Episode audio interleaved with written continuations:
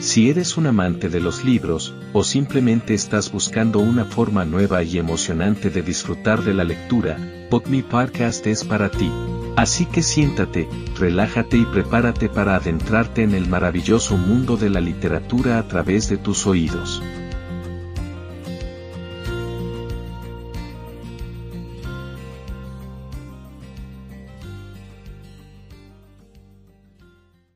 Capítulo 10. El sorprendente impacto del mindfulness en la estructura y la función del cerebro. La mente intuitiva es un regalo sagrado y la mente racional es un fiel sirviente. Hemos creado una sociedad que honra al sirviente, y se olvida del regalo. Albert Einstein. No cabe duda de que disponer de las tecnologías de neuroimagen que nos permiten ver qué es lo que está ocurriendo en nuestros cerebros durante la práctica del mindfulness es uno de los factores que más ha contribuido a la enorme expansión de esta práctica contemplativa. La conocida frase, ver para creer, se ha hecho muy evidente precisamente en el campo que estamos explorando. Unas prácticas milenarias han ganado credibilidad en Occidente, sencillamente porque la ciencia las ha validado.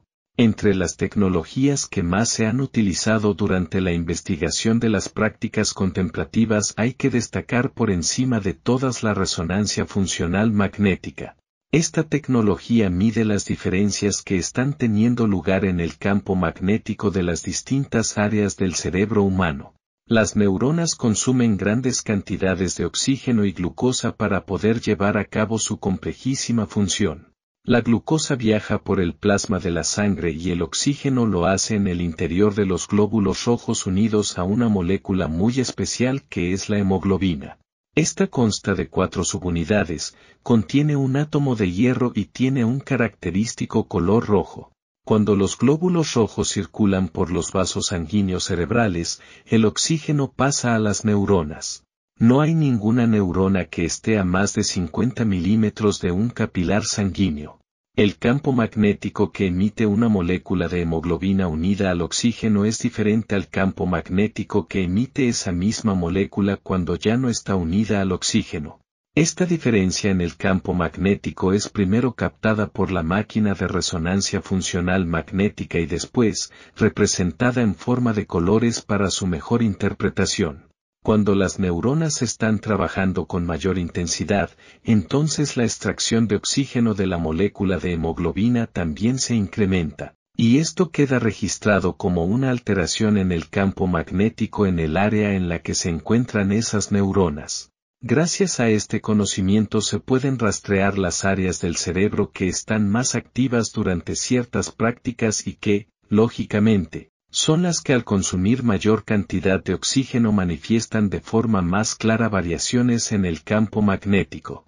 Al aplicar la tecnología de resonancia funcional magnética a personas que estaban practicando diversas formas de meditación, se han podido descubrir cambios fascinantes que estaban teniendo lugar en distintas áreas y circuitos de sus cerebros. Si todo esto se combina, además, con la utilización en diferentes momentos, pero también durante la práctica meditativa, de otra tecnología llamada electroencefalograma, permite observar el ritmo eléctrico del cerebro durante el estado meditativo. Se puede tener una idea aproximada de lo que está sucediendo en el cerebro humano durante la práctica del mindfulness. Obviamente, para estos estudios hacen falta conejillos de indias, y, aunque no son estudios peligrosos porque no se utiliza en ellos radiación, si son sumamente pesados. Además del desplazamiento a los centros de investigación hay que dejarse llenar la cabeza de cables, caso del electroencefalograma, EEG, o introducirse dentro de la cámara de resonancia funcional magnética y mantenerse tumbado y muy quieto durante periodos de tiempo muy largos que pueden llegar hasta las dos horas.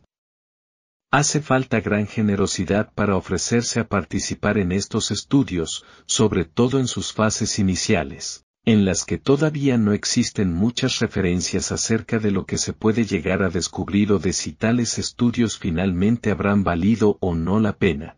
Entre esas personas tan generosas en su ayuda a la ciencia, puedo citar a distintos monjes budistas y sobre todo a Mesaiyu Ricard, doctor en biología por el Instituto Pasteur de París y discípulo de Jacques Monod, Premio Nobel de Medicina en 1965. Mesaiyu, siendo joven, se fue a Nepal y lleva 40 años de abad en uno de sus monasterios. Él es también el traductor al francés del decimocuarto Dalai Lama.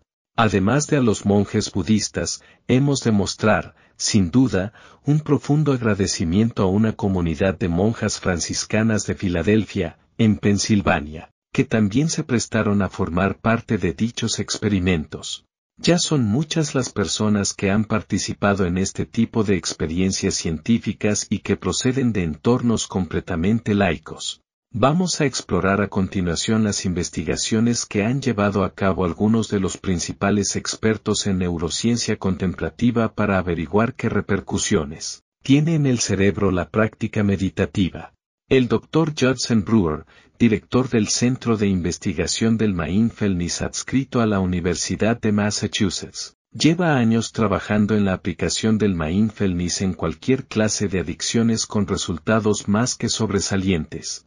Sus estudios se han enfocado especialmente en la denominada red neuronal por defecto, o DMN, Default Mode Network, figura 10. Esta red, que incluye distintas áreas cerebrales, nos demuestra que el cerebro humano jamás descansa. Todos tenemos la experiencia de ir conduciendo en lo que podríamos llamar piloto automático. Es como si condujéramos sin necesidad de estar especialmente atentos. Es un momento en el que la mente puede divagar de aquí para allá, proyectando todo tipo de pensamientos, imágenes y recuerdos. Solemos ser más conscientes de este estado mental cuando estamos llevando a cabo una actividad monótona y repetitiva, como puede ser el conducir por una carretera por la que ya hemos transitado muchas veces. Este estado está asociado, y esto es muy importante saberlo, con una reducción en el nivel de alerta, de vigilancia y de rapidez en la reacción. La mente se encuentra tan perdida en sus propios pensamientos que está muy poco atenta a lo que está ocurriendo a su alrededor. Este estado de mente errante, aunque algunos estudios sostienen que podría favorecer la asociación de ideas, en general se ha asociado con un peor rendimiento en el deporte, en los estudios, en la realización de test y en cualquier otra tarea que realicemos. Dicho estado favorecería la posibilidad de tener, por ejemplo, un accidente de circulación. Lo paradójico de esta situación es que por una parte existe una gran hiperactividad cognitiva en lo que se refiere al pensamiento, la memoria y la imaginación y, sin embargo, hay una gran reducción en la actividad cognitiva en todo lo que se refiere a la captación de las señales que nos llegan del cuerpo y del exterior. Esta red neuronal por defecto se encuentra formada por distintas estructuras cerebrales que se conectan entre sí. Si bien son varios los centros neuronales que componen este sorprendente circuito y que están situados en los lóbulos frontal, parietal y temporal, son dos de dichos centros. La corteza ventromedial y el cíngulo posterior, véase figura 10, los que tienen mayor relevancia. La corteza ventromedial tiene gran importancia en el procesamiento de las emociones y el cíngulo posterior en el sentido del yo y en lo que se conoce como memoria autobiográfica. Por eso el funcionamiento de la mente errante tiene un enorme impacto en nuestro estado de ánimo. Utilizando tanto técnicas de electroencefalografía, EEG, como de resonancia funcional magnética. Breguer ha observado que ambas áreas pertenecientes a la red neuronal por defecto están especialmente activas.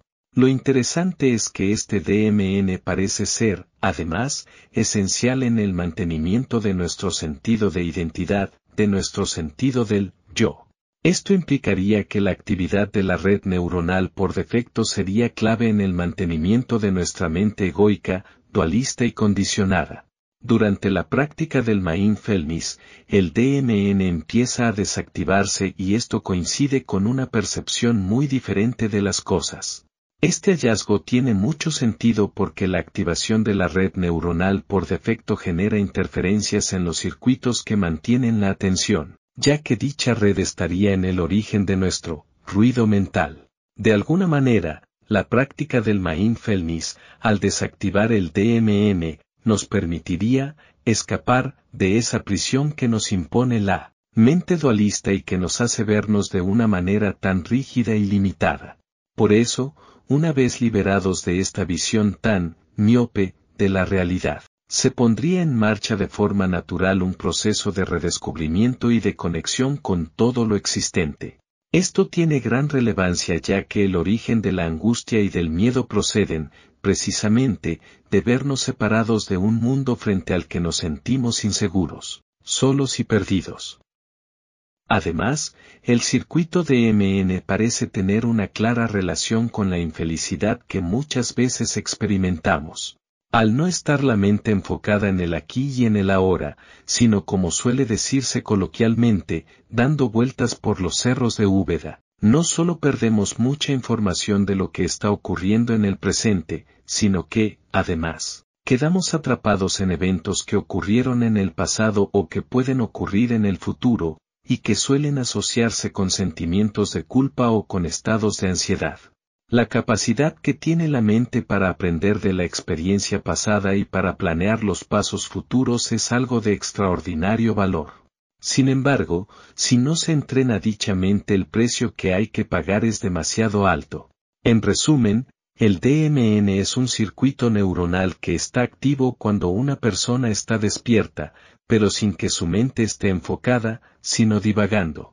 Es el circuito responsable de esa especie de voz interior que cuesta tanto que se calle y que produce el fenómeno conocido como rumiación, es decir, el darle vueltas y vueltas a lo mismo.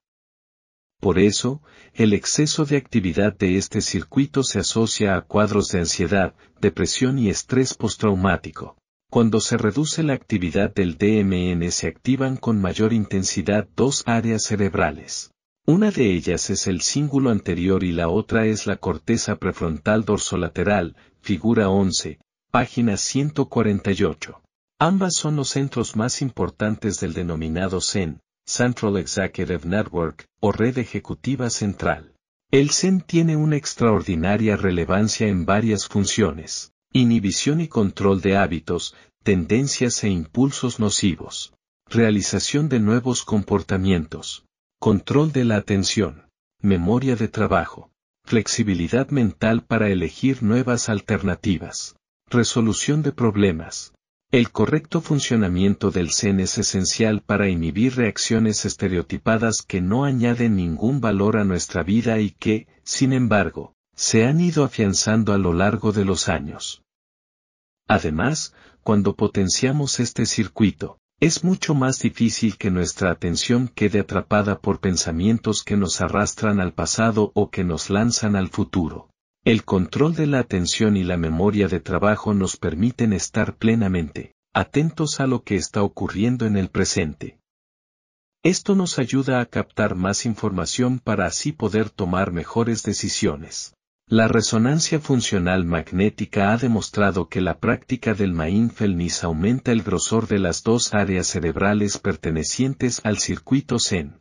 Por eso, ante una experiencia dolorosa, por ejemplo, en lugar de escaparnos, resistirnos o bloquearnos nos mantenemos firmes en el presente sin renunciar a la experiencia del aquí y el ahora, y así estamos transformando la arquitectura del cerebro. Es esta nueva arquitectura cerebral la que nos va haciendo más resistentes ante las situaciones más complejas de la vida. Por todo lo expuesto, la potenciación del Zen no solo es algo de extraordinaria utilidad para cualquier persona que no quiera ser tantas veces víctima del influjo nocivo que tienen en el comportamiento ciertos condicionamientos mentales. La potenciación de este circuito es también de interés en aquellos niños y adultos diagnosticados de síndrome de déficit de atención y en los que aumentar su capacidad para estabilizar la atención y eliminar distracciones tiene un extraordinario valor. Todos tenemos experiencia de cómo mejoran nuestro rendimiento y nuestra capacidad de aprendizaje cuando estamos plenamente enfocados en una tarea en lugar de ser víctimas de una serie de distracciones internas o ambientales. Recordemos que hay pensamientos que nos generan sensaciones agradables y que hay otros que tienen el efecto contrario. El verdadero equilibrio y la felicidad se encuentran en un espacio que está fuera del pensamiento. Por eso, la forma de pensar puede darnos satisfacción o insatisfacción, pero no algo de una cualidad por completo diferente y que es la felicidad. Incluso cuando intentamos escapar con la imaginación a un lugar más agradable, para evitar así tener que hacer frente a algo duro, doloroso o difícil que nos está ocurriendo. En el presente, lejos de tomar la opción mejor, estamos tomando una que solo lo parece. Imaginemos la cantidad de ocasiones en los que podemos conectar con esta nueva realidad y aprender a estar más en contacto con lo que está ocurriendo en el presente. Atascos de tráfico, conflictos interpersonales, obstáculos, dificultades, errores, desilusiones, decepciones. Incluso en los momentos cotidianos que no son ni placenteros ni incómodos, sino que tienen más bien un carácter neutro. Estar presentes con una mente de principiante es explorarlos como si fuera la primera vez que se entra en relación con ellos. No solo este es un magnífico entrenamiento en mindfulness, sino que, además, convierte algo que podía ser emocionalmente indiferente o aburrido en algo que tiene para nosotros un renovado y sorprendente interés. Para la mente condicionada esto no tiene ningún sentido, porque considera que una vez que se le ha puesto una etiqueta a algo, que ya se le ha nombrado, ya se lo conoce. Todos sabemos que esto no es así y que hay muchas cosas interesantes que escapan a nuestra observación, hasta en el más sencillo de los objetos. Cuando cerramos los ojos durante la práctica del mindfulness nos damos verdaderamente cuenta del nivel de distracción con el que vivimos la vida y lo desafiante que resulta. Estabilizar la atención en la observación de algo tan cotidiano como puede ser la respiración. Enseguida notamos como multitud de pensamientos nos arrastran de un lado para otro por eso la vida se nos escapa entre los dedos sin apreciar su grandeza. Decía Albert Einstein que en la vida o nada es un milagro o todo es un milagro. Tal vez sea la capacidad para estar plenamente presente hasta en los momentos más corrientes de nuestra vida la que nos lleve a decir, como comentaba mi querida y admirada amiga María de Villota, que la vida es un regalo. Este autoconocimiento cada vez mayor y que es fruto de observar el yo, que dice, yo soy, permite escapar de esa identidad, de ese yo, pequeño impuesto por la mente dualista. Este conocimiento y esa comprensión también nos ayudan a poder gestionar las emociones de una forma completamente diferente. Es, de esta manera como poco a poco vamos ganando maestría y dejamos de ser unas marionetas de los impulsos de nuestros apegos y aversiones. La persona que es soberana de sí misma no queda atrapada en sentimientos de culpa, vergüenza, ansiedad, resentimiento, frustración, impotencia o desesperanza. Recordemos que la clave no es no tener este tipo de sentimientos, sino el no quedar atrapados en ellos. A todos nos puede pasar que en determinados momentos y ante ciertas provocaciones, injusticias o fracasos se activen ciertos sentimientos. Lo importante es que no nos lo tomemos como algo personal. No hay que permitir que nuestro yo pequeño y limitado se apropie de estos sentimientos. El gusto del yo, por la rumiación de cualquier cosa incómoda que haya sucedido hace que, cuanto más tiempo permanezcamos atrapados en dicha rumiación, se denomina periodo refractario, más difícil sea salir de ella y más se vea dañada la salud, la claridad mental y las relaciones personales. El mindfulness nos ayuda a que el periodo refractario dure mucho menos y podamos recuperar rápidamente el equilibrio perdido. ¿Qué diferencia supone que el periodo refractario en lugar de durar tal vez 12 horas dure tan solo unos segundos? A través del mindfulness nos entrenamos para que esto sea posible. Por eso su práctica se asocia con una reducción de la actividad de la amígdala, lo que hace que nuestro detector de peligro, se active con menos frecuencia, con menos intensidad y durante menos tiempo. Es importante ser más conscientes de que nunca nos enfadamos por las razones que pensamos, y que es la mente condicionada la que hace que interpretemos y valoremos las cosas como lo hacemos. Por eso al actuar el mindfulness a un nivel tan profundo e irnos liberando poco a poco del dominio que la mente dualista ejerce, en nosotros, se está actuando sobre la raíz de nuestra reactividad, de nuestro egoísmo y de nuestra violencia. Recordemos que durante el entrenamiento en mindfulness y ante la presencia de sentimientos desagradables como pueden ser la ira, el resentimiento, la frustración, la envidia, la ansiedad, el miedo, la angustia, la sensación de impotencia o la desesperanza, los pasos a seguir son los siguientes. Reconocer lo que está ocurriendo en nuestro sentir, en nuestro pensar y en nuestra fisiología. Evitar el resistirnos a experimentar dichos sentimientos y reacciones corporales, aunque sintamos intensamente el impulso a hacerlo. Mantenernos en el presente sin huir a otros espacios mentales como pueden ser una experiencia agradable en el pasado o un momento de esperanza en el futuro. Prestar atención a las sensaciones del cuerpo sin necesidad de nombrarlas, si bien hay personas que dicen que es mejor hacerlo, esto es miedo, esto es ira, esto es angustia. En esos momentos de especial desafío hay que mantener el espíritu curioso en lugar de enjuiciar lo que nos ocurre como bueno o malo, deseable o indeseable, agradable o desagradable. Anclarse sobre todo en las sensaciones de la respiración sin intentar modificarlas. Lo único que buscamos es observarlas sin juzgarlas. Mantener la intención de mantenernos firmes en el aquí y en el ahora con actitud curiosa e interesada. Permitir que la sabiduría, la creatividad y la compasión que emanan de nuestra verdadera identidad nos iluminen para que comprendamos lo que está ocurriendo con mucha más profundidad, alcance y perspectiva de lo que hasta ahora lo estábamos haciendo. Cuando lo logremos, veremos con especial claridad aquello que hemos de hacer y, actuaremos con sabiduría, creatividad, serenidad, confianza y compasión. Cuando somos capaces de observar las cosas con una perspectiva más amplia, descubrimos que no hay nada exterior que pueda desequilibrarnos si no hay algo interior que lo favorezca. Esto me recuerda a las palabras de Eleanor Roosevelt que decía que nadie podía hacerte sentirte inferior sin tu consentimiento.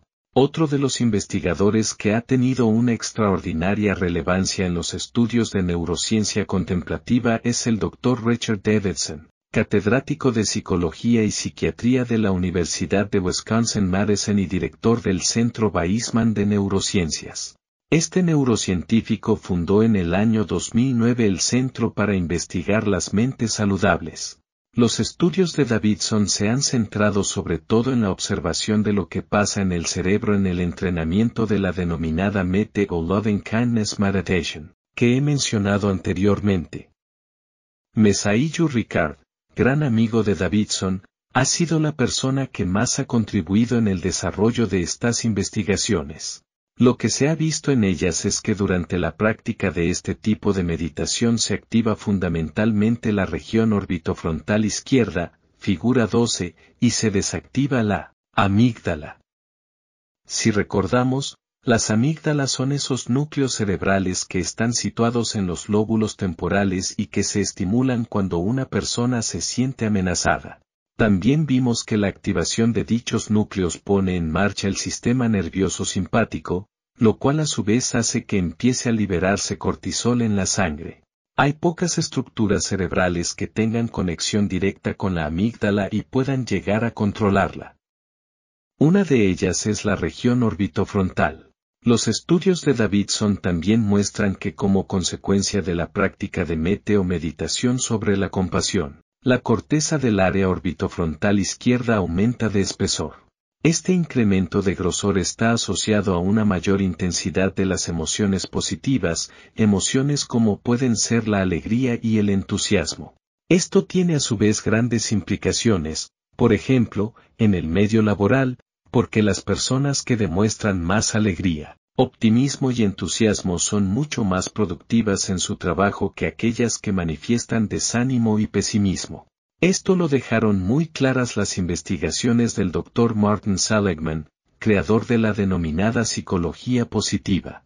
Otro de los hallazgos de Davidson y su equipo utilizando la técnica de tensor de difusión es que el fascículo de fibras nerviosas que conecta el área orbitofrontal con la amígdala y que se denomina fascículo uncinado, figura 12, también aumenta de grosor. Por eso se observa que el detector de peligro, que es la amígdala y que se activa en nosotros con demasiada frecuencia e intensidad, Después del entrenamiento en METE lo hace mucho menos.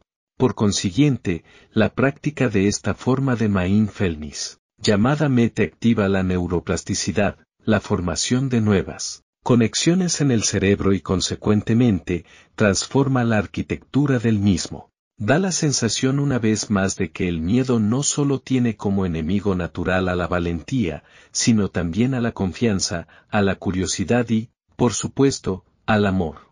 De hecho, algunas investigaciones indican que practicar la meditación 20 minutos al día durante tan solo 8 semanas produce ya una reducción en el volumen de la amígdala. Esto significa que nuestra reactividad frente a lo que antes considerábamos provocaciones u ofensas disminuye de forma significativa y podemos dar una respuesta que, sin dejar de ser firme, si puede ser respetuosa y compasiva porque emana de un corazón que se mantiene en paz. Ya hemos visto que las implicaciones en la salud son muy importantes, ya que la activación de la amígdala se sigue de una activación del sistema nervioso simpático y esta favorece la hipertensión arterial, los cuadros de asma, la obesidad, la diabetes tipo 2, el síndrome metabólico, los trastornos autoinmunes, las infecciones, los cuadros inflamatorios y muchas otras patologías. El mindfulness nos ayuda a abrir los sentidos para captar a través de ellos una realidad que normalmente se nos escapa. Precisamente en el contacto con esta realidad emerge nuestra verdadera identidad y todo en la vida cobra un nuevo sentido. El mindfulness renueva el corazón para que no reaccione a las provocaciones y a las ofensas desde el miedo, la inseguridad o las ansias de control, sino desde un espacio de claridad mental, serenidad, sabiduría y compasión. Su práctica nos ayuda a descubrir que no solo debajo de las aguas turbulentas en las que habitan nuestros condicionamientos limitantes existe un remanso de paz, sabiduría y serenidad, sino que, además, hay una versión de la verdad muy diferente a la que nos ofrece nuestra percepción habitual. A través de la conciencia plena vamos entendiendo hasta qué punto es limitada esa visión que tenemos de nosotros mismos cuando decimos, yo, y hasta qué punto es limitada esa visión que tenemos del otro cuando decimos, tú. Es precisamente la práctica meditativa la que nos va dejando claro que el mayor obstáculo para mejorar nuestras vidas nunca está fuera sino dentro de nosotros. El verdadero obstáculo para percibir la realidad de una manera más amplia no es tanto el tener un sentido de identidad, un yo, sino el verlo separado del resto. Los doctores Richard Davidson y John Kabat-Zinn han realizado conjuntamente estudios para ver la eficacia del mindfulness en el mundo empresarial. Para ello enseñaron el programa MBSR, Mindfulness Based Stress Reduction, a una serie de empleados de una compañía de biotecnología llamada Promega, que está en la preciosa ciudad de Madison, en Wisconsin. 48 empleados siguieron el curso MBSR que dura ocho semanas. Antes de comenzar el estudio se realizaron tres tipos de mediciones en los participantes. Nivel de estrés reflejado en un cuestionario. EEG para medir actividad cerebral. Evaluación del funcionamiento del sistema inmune. Terminado el curso se volvió a realizar las mismas mediciones y el resultado que se obtuvo fue el siguiente. Menor nivel de estrés, menor ansiedad y mayor productividad en el trabajo. Mayor actividad de la región prefrontal izquierda. La región prefrontal izquierda es clave en las emociones positivas en el control de la amígdala y en el buen funcionamiento del sistema inmune a través de una potenciación del sistema parasimpático. Una mayor producción de anticuerpos que los que no habían seguido el programa MBSR cuando se les administró un virus atenuado. Con relación al impacto que tiene el mindfulness en el sistema inmune, es interesante citar otros estudios llevados a cabo en UCLA. Universidad de California en Los Ángeles, con personas con VIH. En esta enfermedad el virus es especialmente agresivo con unas células del sistema inmune llamadas linfocitos CD4. Lo que se observó es que en aquellos que practicaban el mindfulness los linfocitos CD4 eran mucho más resistentes frente al ataque del virus. John Kabat-Zinn, fundador en 1979 de la Clínica de Reducción del Estrés adscrita a la Universidad de Massachusetts. En uno de sus primeros estudios en la clínica seleccionó un grupo de pacientes con una enfermedad llamada psoriasis y que mejora con la aplicación de luz ultravioleta. Cuando los pacientes, además de recibir el tratamiento convencional, practicaban el mindfulness durante el tiempo de aplicación con este tipo de luz curaron sus lesiones a una velocidad tres veces superior a la de aquellos que no lo habían practicado. Otros efectos que se han comprobado en diversas investigaciones con la práctica meditativa son los siguientes. Reducción de la frecuencia cardíaca y aumento de la variabilidad cardíaca. Recordemos que esto no solo protege el corazón, sino que, además, cuando aumenta la variabilidad cardíaca, el corazón ejerce un efecto beneficioso sobre todos los órganos del cuerpo. Reducción de la hipertensión arterial, algo que ya quedó claramente establecido por las investigaciones del Dr. Benson. Regulación del metabolismo lipídico, de tanta importancia entre otras cosas en la protección de los vasos para que no se depositen grasas que puedan dañar la pared interna de las arterias.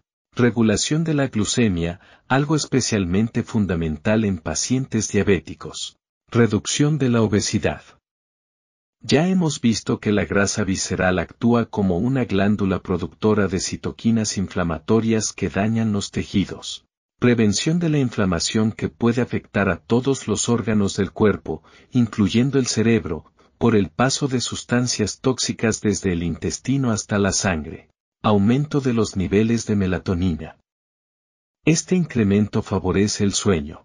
Esto es importante para el correcto funcionamiento del organismo y, además, tiene un impacto favorable en cánceres hormonales, como son el de mama y el de próstata, sobre todo cuando coinciden en su aplicación la meditación y la quimioterapia. La doctora Sarah Lazar, del Hospital General de Massachusetts, perteneciente a la Universidad de Harvard, es otra de las investigadoras más relevantes que hay hoy en el campo de la neurociencia contemplativa. Las AR se han enfocado en el estudio de los efectos del mindfulness en la corteza cerebral, esa parte arrugada que ocupa la superficie de los hemisferios y que es la responsable de muchos de los procesos que nos permiten ver, oír, oler, gustar, sentir, pensar, imaginar o crear.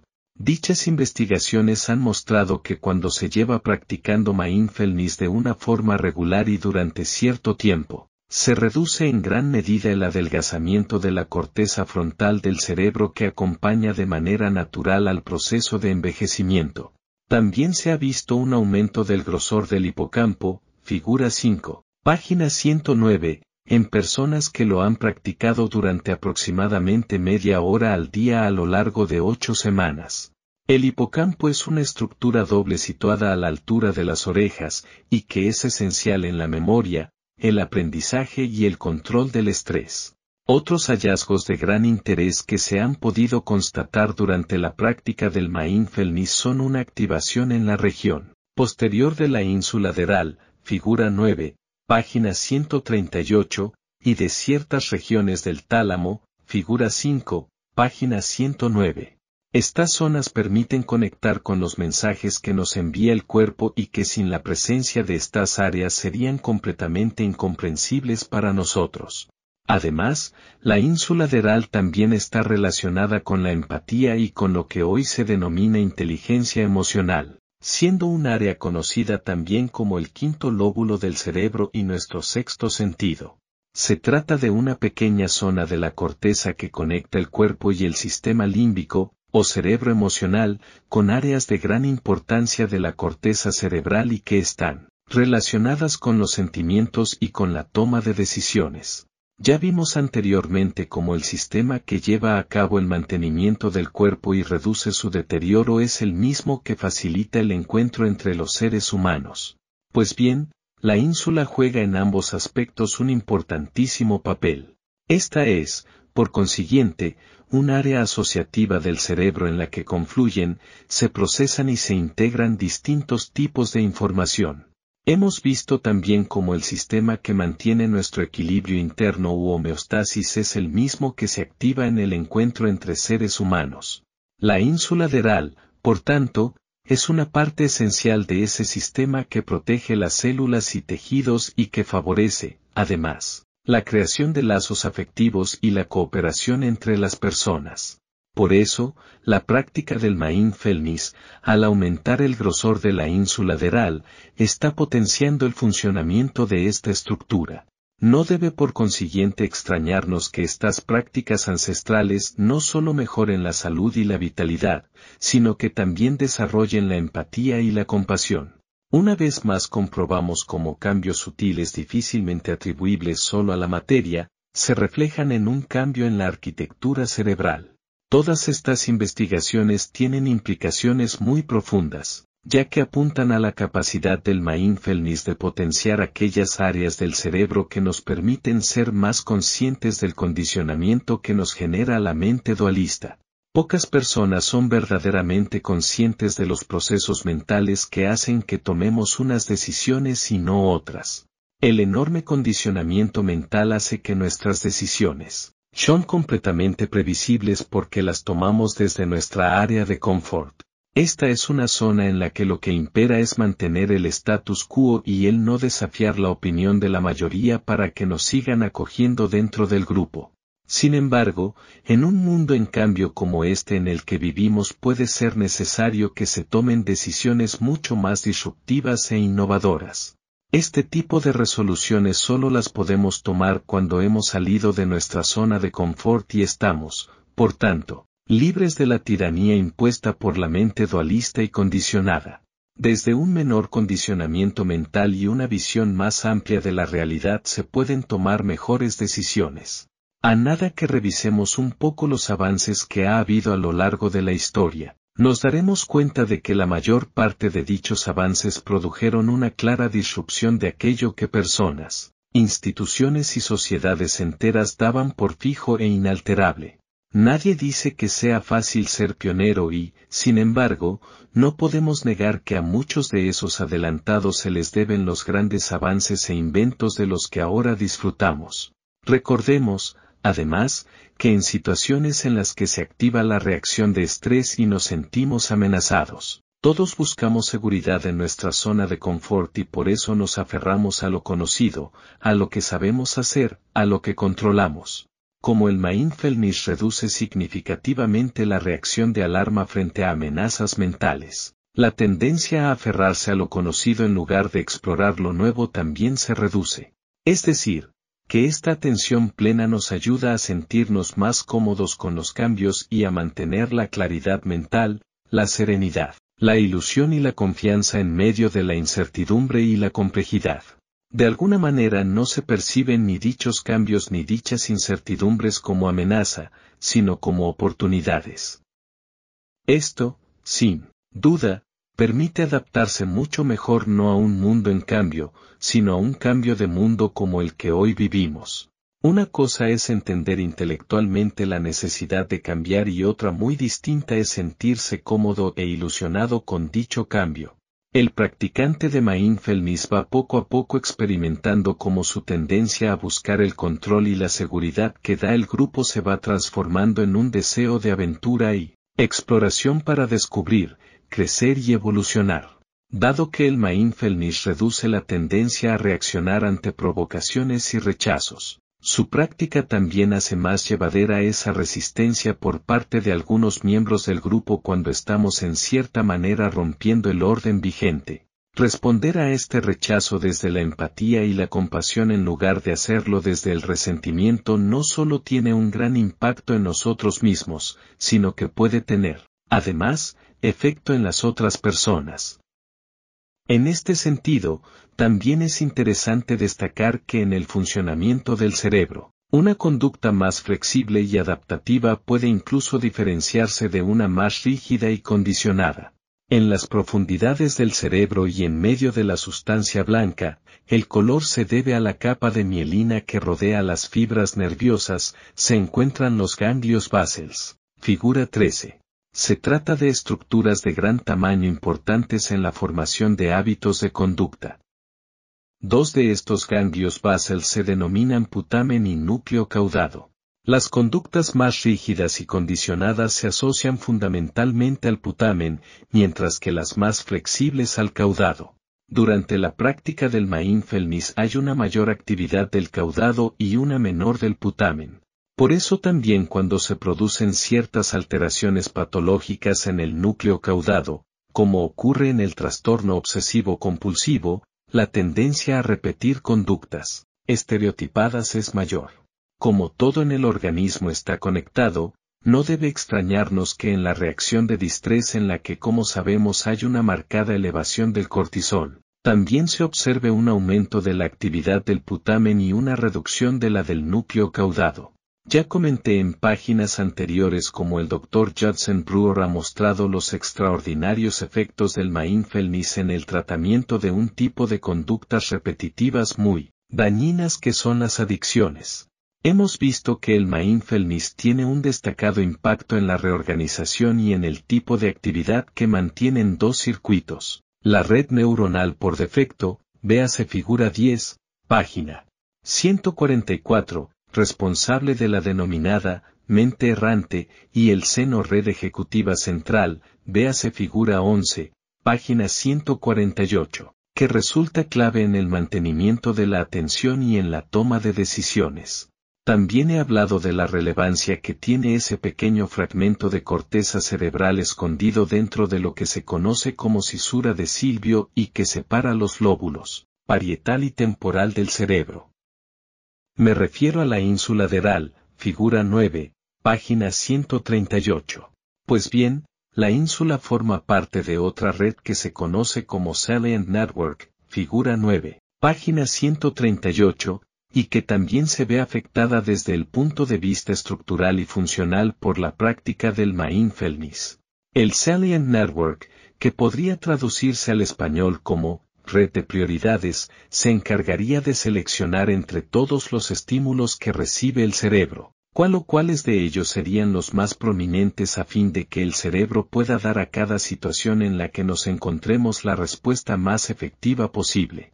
Sus implicaciones son importantes en la percepción de nuestra experiencia emocional y de las relaciones interpersonales. De alguna manera, este circuito clasificaría y ordenaría por prioridades la relevancia que tendría en las personas una serie de estímulos determinados. Este circuito lo componen tanto estructuras del tronco del encéfalo como estructuras corticales y subcorticales. Su repercusión es extrema porque confluyen en dicho circuito tres tipos de información. 1. La procedente de las vísceras, que es una información esencial a la hora de coordinar la homeostasis o equilibrio interno y, también, la procedente de los músculos, para conocer su grado de tensión o de relajación. 2. La cognitiva, razonamientos, procedente de la corteza cerebral. 3. La afectiva, sentimientos, procedente de distintas regiones del sistema límbico o cerebro emocional. Si bien esta red de prioridades tiene, como he descrito, múltiples componentes, las estructuras clave que lo compondrían serían la ínsula deral, la amígdala y el cíngulo anterior. La primera y la última corresponden a lo que Antonio Damasio, gran neurólogo de origen portugués, ha denominado mapas de los sentimientos. Se trata de áreas asociativas de corteza cerebral capaces de conectar pensamientos, sentimientos y procesos fisiológicos. La amígdala, que como sabemos es nuestro detector de peligro, y la estructura que pone en marcha la activación del sistema nervioso simpático cuando se percibe una amenaza, también forma parte, como he comentado, del Salient Network. No olvidemos que es en el núcleo lateral de la misma donde se encuentran registrados aquellos recuerdos que tienen un gran componente emocional. Pues bien, la práctica del mindfulness tiene un impacto en la red de prioridades equilibrando su funcionamiento cuando, por cualquier motivo, éste ha sido perturbado. Esto, por ejemplo, se ha visto que ocurre en algunos excombatientes que padecen el trastorno de estrés postraumático, TEPT. Ya he comentado anteriormente que la atención plena es capaz de sanar heridas emocionales independientemente de su tamaño y profundidad. Ahora que conocemos los circuitos que pueden estar alterados cuando dichas heridas se producen, podemos comprender mejor cómo el Main-Felmis, al favorecer la neuroplasticidad a estos niveles, consigue transformar la arquitectura neural y, por consiguiente, producir una transformación mental. Por eso la persona que practica mindfulness se va volviendo poco a poco menos reactiva ante ciertos estímulos frente a los que antes reaccionaba de manera automática. Ahora su red de prioridades no ve estos estímulos tan relevantes y, por tanto, no existe la necesidad de reaccionar. Imaginemos lo que puede suponer para un excombatiente que antes iba por la calle. Oía una taladradora y se tiraba aterrorizado al suelo al recordarle ese sonido al de las ametralladoras en el campo de batalla. La relevancia de este estímulo se desmorona cuando dicho circuito, la red de prioridades, ha sido reparado a través del Main Felmis. Esta reducción en la reactividad emocional que genera su práctica puede transformarnos por completo la vida al permitirnos tomar decisiones menos condicionadas por experiencias emocionales pasadas. Una persona que vive poco asustada y que reacciona en mucha menor medida a provocaciones y ofensas, sin tener por ello que perder su firmeza, es alguien que está en condiciones de transformar por completo cualquier entorno en el que se encuentre. Esta es una de las capacidades que acompañan al auténtico liderazgo, uno basado en el poder interior y no en la fuerza bruta. Se trata de un liderazgo que no hay que imponer, porque sencillamente se reconoce.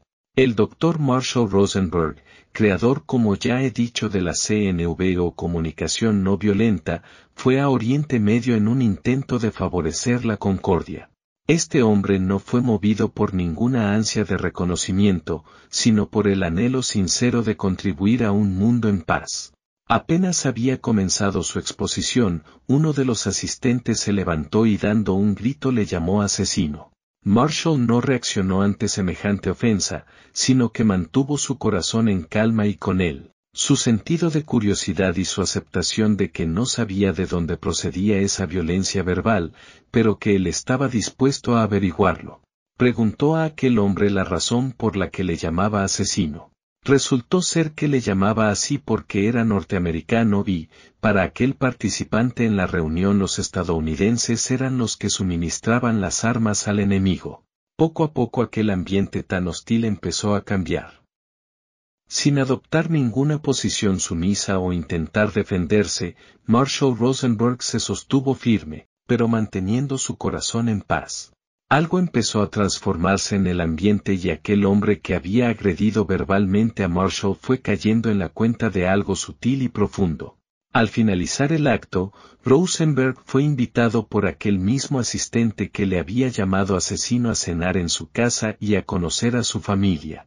Este es el tipo de personas que necesitamos en el mundo, las que no devuelven, ojo por ojo y diente por diente, sino las que saben mostrar empatía y compasión. El odio no es el opuesto al amor. El opuesto al amor es el miedo. Patanjali, autor del Yoga Sutra escribió, cuando estamos plantados con firmeza en la no violencia, todos los seres a nuestro alrededor cesan de sentir hostilidad. No cabe duda de que desarrollar la capacidad de responder con firmeza y compasión frente a las provocaciones es algo que requiere de un gran trabajo interior. Rumi, cuyas poesías sobre el amor sobrecogen, nos alienta a que llevemos a cabo este trabajo interior a través de uno de sus poemas más conocidos, La casa de huéspedes. Un ser humano es como una casa de huéspedes. Cada mañana una nueva llegada, una alegría, una depresión, una mezquindad, todos aparecen como visitantes inesperados. Dals a todos la bienvenida, incluso si son una multitud de lamentaciones, que violentamente entran en tu casa y se llevan por delante todos los muebles. Aún así, trata a cada huésped con respeto. El pensamiento sombrío, la vergüenza, la maldad, recíbelos en la puerta riendo e invítales a entrar. Sé agradecido con quien venga porque todos ellos han sido enviados como una guía desde el más allá. Recordemos que las personas somos mucho más que nuestras ideas. Las ideas nos pueden separar, pero siempre nos unirá nuestra humanidad. Cuanto más humanos nos volvemos, también nos volvemos más divinos. Lo que estamos haciendo con la práctica del mindfulness es trabajar poco a poco para ir incrementando milímetro a milímetro. Ese espacio que nos convierte en los espectadores de una película en lugar de ser los personajes que están atrapados en un guion, en una narrativa, en un condicionamiento mental. Se trata de descubrir que ciertos pensamientos y sentimientos como la culpa, la vergüenza, la impotencia o la desesperanza no tienen por qué seguir tiranizando el rumbo de nuestras vidas. La manera de que dejen de tener tanto poder sobre nosotros no es luchando contra ellos, porque esa es la forma más fácil de que nos envuelvan y nos sometan. Una manera mucho más efectiva de acción es la que consiste en poner distancia frente a ellos, observarlos como se observan las nubes que surcan el cielo sin que ninguna de ellas baje y nos envuelva sumergiéndonos en su niebla. El entrenamiento en el mindfulness va generando dicha distancia de perspectiva. A veces entrarán sentimientos muy convulsos y no será nada fácil darles la bienvenida a nuestra casa, pero al menos podemos poco a poco ir desarrollando cierta disposición a hacerlo. Como también decía Rumi, al alma se le han dado oídos para oír aquellas cosas que la mente no puede comprender. Gracias por acompañarnos en este viaje literario a través de tus oídos, y nos vemos en el próximo episodio de BookMe.